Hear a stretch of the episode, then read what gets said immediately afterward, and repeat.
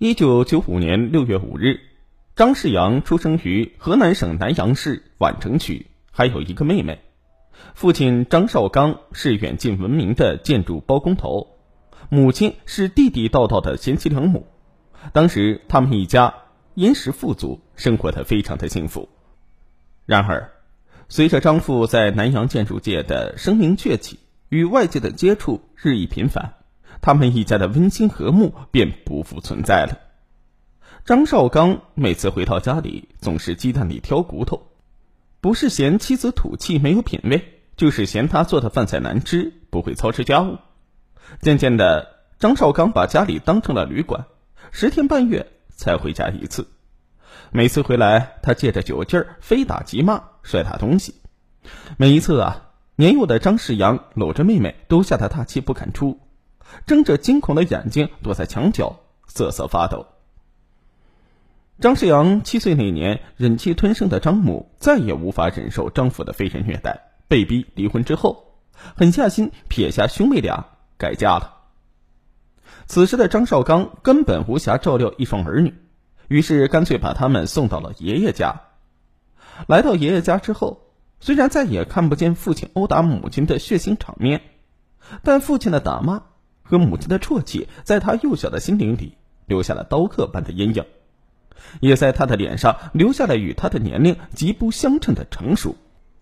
有时看见同龄的小伙伴在父母身边撒娇，他常常躲在一旁黯然神伤的想：自己虽说吃穿不愁，却与没人疼没人爱的流浪儿又有什么区别呢？随着年龄和阅历的增长。张世阳把自己的不幸都归罪到了父亲的头上，既然连亲生父亲都对自己不管不问，干脆破罐子破摔算了。渐渐的，张世阳养成了逞强好胜、打架斗殴的恶习。张世阳初中毕业之后，张绍刚本想让儿子继续学习，日后也好接下自己创下的不菲家业。可是此时的张世阳却与父亲较上了劲儿，父亲要他往东，他偏要往西。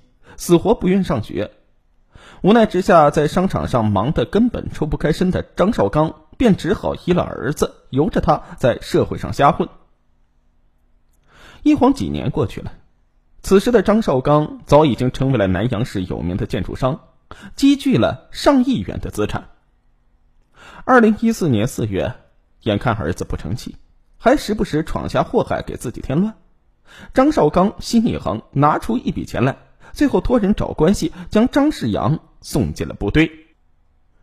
来到部队之后，张世阳虽说积习难改，时不时在人前呢摆出一副阔少的派头，但他却在部队的大熔炉中实实在在的长了不少见识，也学会了怎样做人。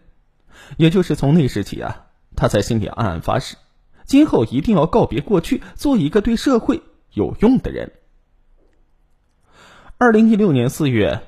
服役期满的张世阳满怀希望的退伍回家了，谁知一踏进家门，眼前的事实像一盆冷水给他浇了一个透心凉。偌大的豪华别墅空空如也，只有一个保姆形单影只的守着。父亲经常夜不归宿，偶尔回来一次，也是醉醺醺的带个妖艳的陌生女人回来。更为可气的是，父亲整天跟那个女人厮混在一起，竟然对他不闻不问。好像他根本不存在似的。后来他才知道，那个跟自己一般大的女人叫做孙平，是父亲包养的情人。此情此景令张世阳尴尬至极，无地自容。躺在床上回想起自己小时候的遭遇，他的心情极为的复杂。怪不得父亲三天两头找借口殴打母亲，并逼着母亲离婚呢。也许他早就瞒着家人在外面养了二奶。那一刻，羞愤和仇恨冲在了张世阳的心头。他觉得父亲太卑鄙、太无耻了，他根本就不配做一个父亲。虽说对父亲的行为极为不满，但是张世阳还是打算找个机会与父亲好好聊聊，想利用现在的条件让父亲投点资，正儿八经的干点什么。但是回来了近一个月，自己竟然一直找不到机会与父亲沟通。这让他对这个残缺的家第一次感到了绝望，同时也让他对父亲的行为更加感到反感和愤恨。不久，张世阳的母亲得知儿子退伍回家了，于是打电话给他，想约他在外面见上一面。接到母亲的电话，张世阳太高兴了，于是，在电话中说：“妈，你就来我这里吧，儿子的家难道还不欢迎你来呀？”母亲沉默了好一会儿，这才答应了他。那天，当张世阳亲自下厨做好了一桌丰盛的饭菜，母子俩刚刚坐下，没想到那个叫孙平的女人扭着细腰从父亲的房间走了出来，一边走一边说：“哟，世阳啊。”怎么吃饭也不叫我一声啊！说着就一屁股坐在了饭桌旁。张世阳啊，本想将孙平赶走，跟母亲使了个眼色，他只好忍了下来。出于礼貌，张世阳的母亲主动跟孙平打起了招呼，可孙平看也不看一眼，拿腔拿调的说：“哟，我还以为这是新请来的保姆呢。”说完就自顾自的吃了起来。明明知道这是自己的母亲，却故意把她当成保姆。这不是羞辱自己和母亲吗？再看看孙平那不屑一顾和自鸣得意的神情，张世阳再也忍无可忍了，一把抢过孙平的饭碗，将他推搡在了地上。这下不得了了，孙平立刻哭哭啼啼的撒起泼来，随即给张少刚打电话哭诉说：“老公，快来救命啊！世阳母子俩合伙欺辱我呀，你也不回来管管。”一场本来温馨至极的母子见面，却被搅得。不欢而散。父亲赶回来之后，竟狠狠的把张世阳教训了一顿，责怪他不该将他的母亲领到家里来。张世阳真是又气又恨，羞愤交加，恨不得与不分青红皂白的父亲打一架，出一口恶气。经历了这件事儿，张世阳与父亲的隔阂更深了，同时对孙平也更加讨厌了。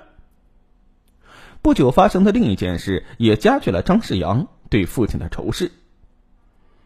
二零一六年七月八日晚上，张世阳正准备上床睡觉，只见父亲喷着满嘴的酒气，再次挽着那个名叫孙平的女人回到了家里。谁知两人刚上楼不久，就传来了激烈的打斗声和吵架声。只听那个女人尖声骂道：“臭男人，你竟敢瞒着我，同时包养五个女人，看你怎么跟我解释！”没想到父亲啪的甩了对方一个耳光，理直气壮的回答说。臭婊子，你以为你是谁呀？五个女人怎么了？我还想包十个呢。闻听此言，张世阳顿时五雷轰顶。要不是亲耳听闻，他怎么也无法相信父亲竟然无耻到妻妾成群了。张世阳辗转反侧，一夜未眠。他的眼前不停的晃动着母亲的身影，一想到母亲，他的心里像是有成千上万只蚂蚁在啃咬着。这一切原本那么的美好，可都让无耻的父亲给葬送了。这时，张世阳对父亲不仅仅是愤恨了，而是实实在在的演变成了仇恨。